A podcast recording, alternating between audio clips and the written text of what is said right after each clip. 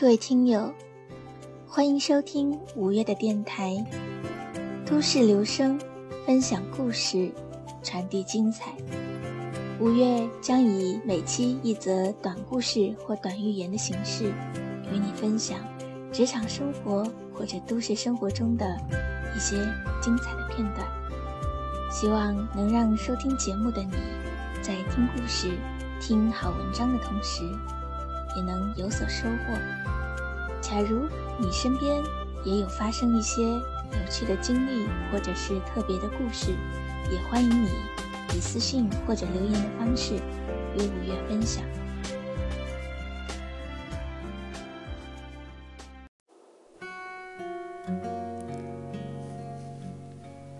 今天打开朋友圈，就看到好友在说，北京今天已经是零下十五度了。感觉在记忆当中从来没有经历过这么冷的冬天，而今天的深圳也是十五度，只不过不是零下。在这寒冷的冬天里，你的心情还好吗？上一期五月跟你聊到了上下班路上能做的九十五件事，其实仔细看下去，你会发现跟书名所说的九十五件事其实有点出入。有不少是把一件事拆开来说，所以真正的整理起来，应该说是大约有四十件事左右。你现在收听的是五月的电台《都市留声》，在这里我们一起分享故事，分享好文章。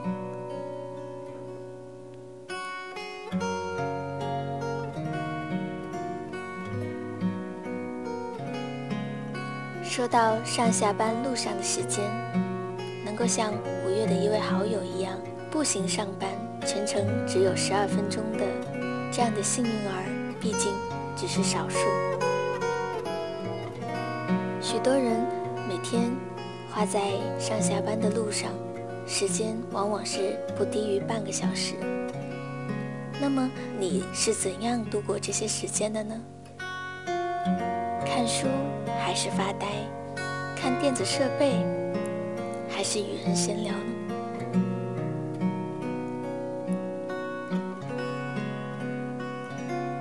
这本书里面讲到，上下班路上的时间其实是一天中一定能够保障的时间。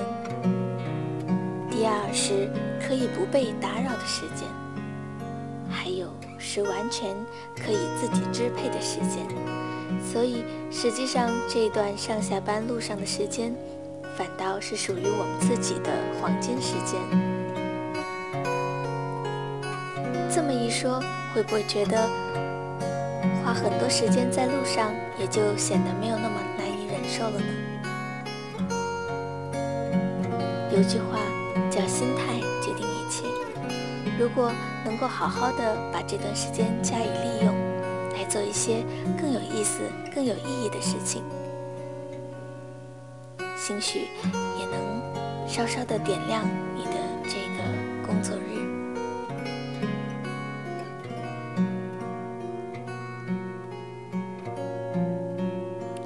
对于工作狂人来说，可以做的事情大约有七件：一是固定浏览车厢内的。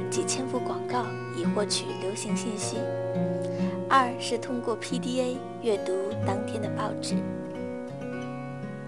三是带着记事本上车，随时记录任何的点子和想法。四在站台上收发电子邮件。五阅读平时没有耐心阅读的使用说明书、软件操作用户手册。这五件也是上一期节目当中详细介绍过的。剩下的两件呢，适用于工作狂人的事情，就是预演当天工作当中所需要的重要的讲话或 PPT。第七是积极的与遇到的上司和同事展开轻松的话题。第六和第七件。也是与工作相关。预演当天工作所需的重要讲话或 PPT。这一点，五月曾经也有尝试过。换句话说，也就是我们平常所说的打腹稿。很多时候，你哪怕将文字材料准备得多充分，如果没有在脑海中提前去演练开场白，或者是设想在正式的演讲当中或者展示当中会出现的一些小状况，自己会怎样去处理？临到上场之前，不免总是会有些手忙脚乱，而利用这一段在上班路上的时间，将接下来的演讲或者是展示，能够在脑海中过一遍的话，心里会有底气很多。而第七点，积极的与遇到的上司和同事展开轻松的话题，这一点也是许多人会忽视的。很多时候，在拥挤的车厢里，许多人看到认识的人，总会下意识的装作没看见。这样虽然可以避免找不到话题的尴尬。但是，也失去了一个能在工作之外的时间，稍稍与上司或同事进行一些交流的机会。很多事情其实难以预料，你也许根本想不到，兴许就是在这一段车厢当中的偶遇与攀谈，让你在别人心目当中的形象发生一些改变。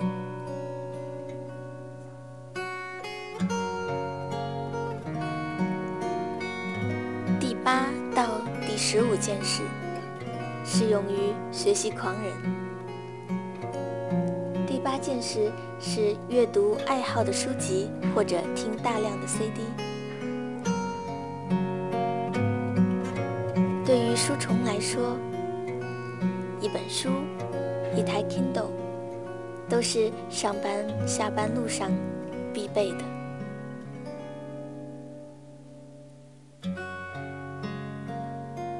假如不是拥挤到抽不出手来，你总会看到身边有不少这样沉浸在自己的阅读世界当中的人。不知不觉中，这一段拥挤的车上的时光就悄然而过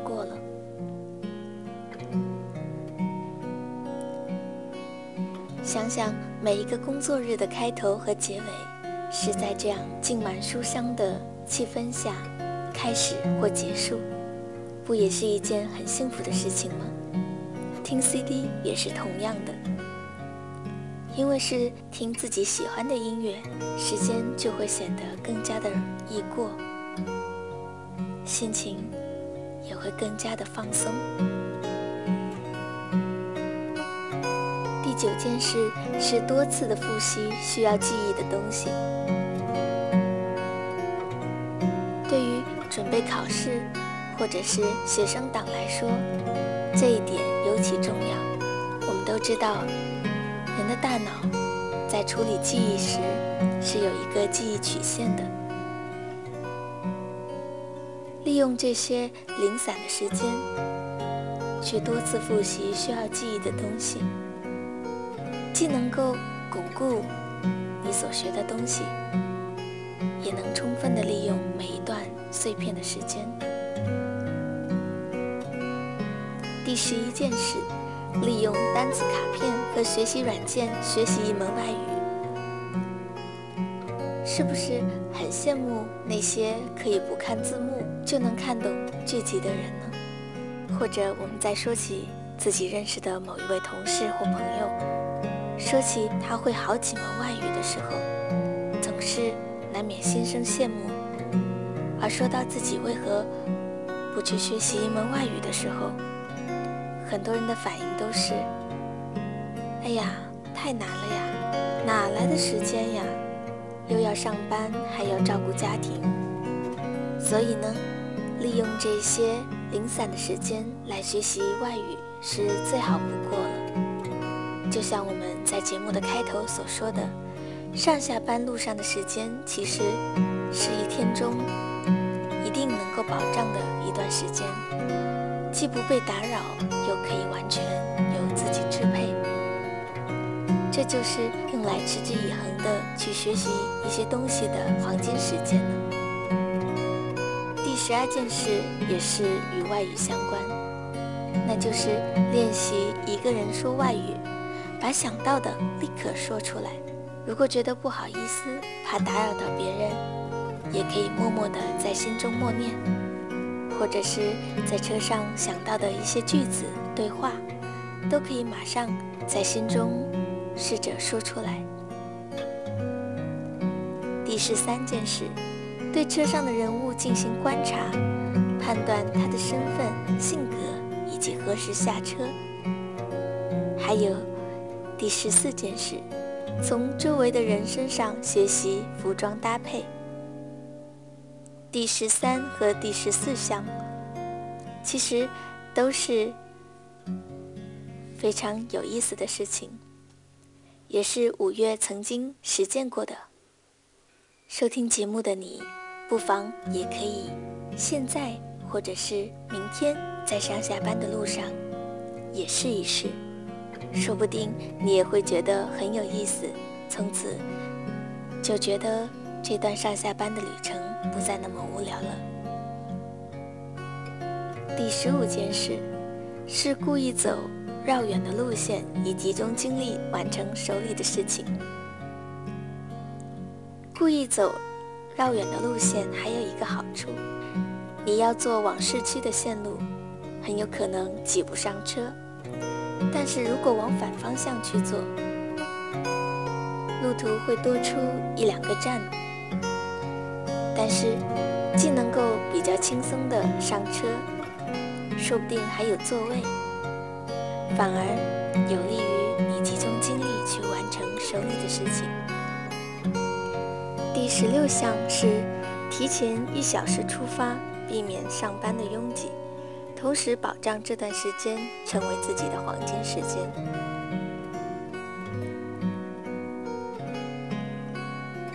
第十七件事是在车站站台吃早餐。第十八项，如果单位有交通补贴的话，把单位和家安排在两个。完全不同、相隔很远的地区，这样大脑和心情都可以得到转换。第十九项，下班的时候先来杯啤酒，再在路上看看休闲小说，冲刷白天的工作模式。第二十项，在电车上哭泣，可以抹去心中积累的杂念，这样下车就会很爽了。第二十一项，把上班下班的时间区分开来，早上进行生产性活动，晚上就进行放松的活动。第二十二项，到始发站去坐车，以确保有座位可以坐。第二十三项，步行上下班，以锻炼身体，同时还能感受四季的变化。第二十四项，骑自行车。比如在深圳，你就可以选择一些公共绿道，骑行的时候还能欣赏到风景，心情也会变得大好。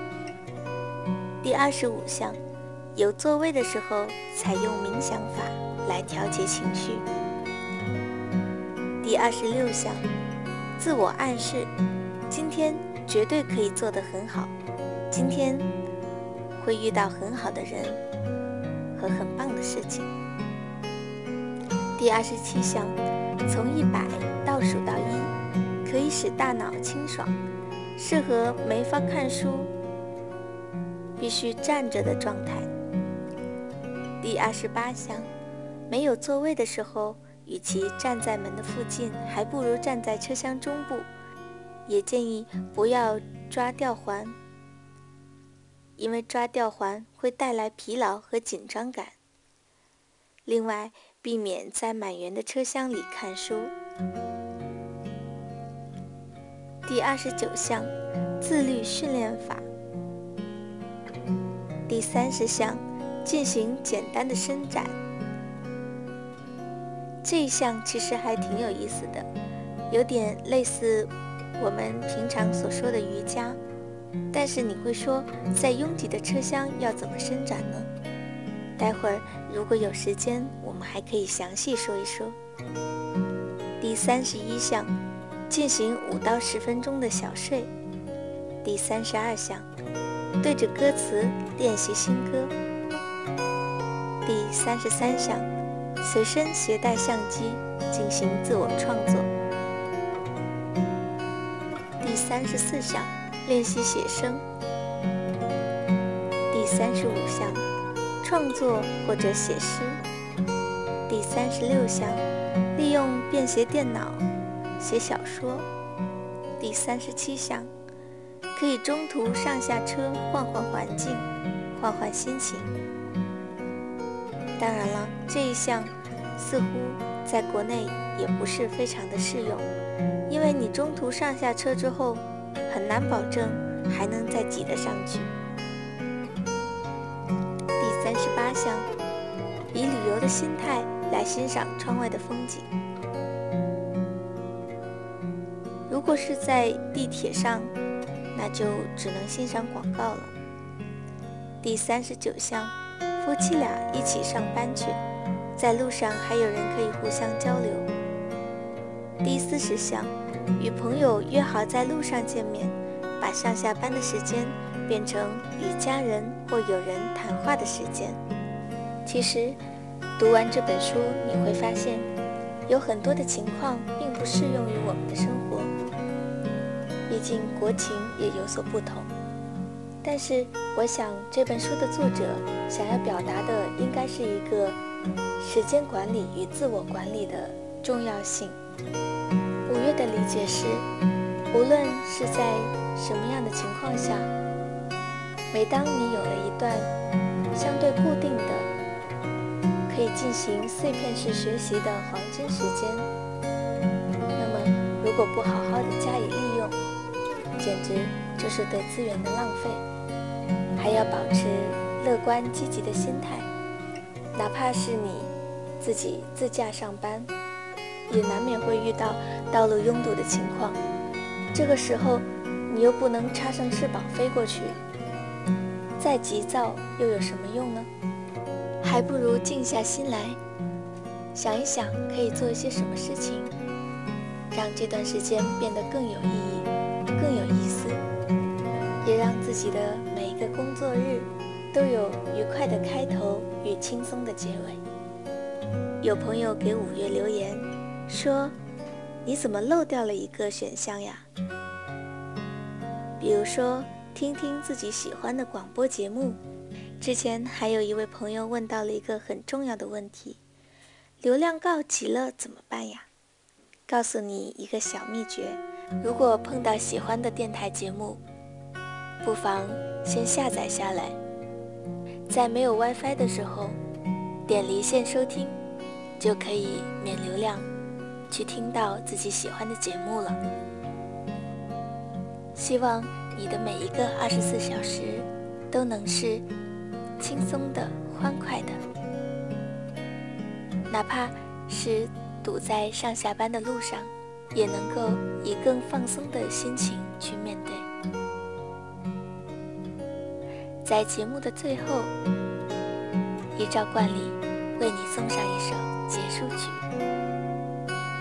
一起来听下面这首歌。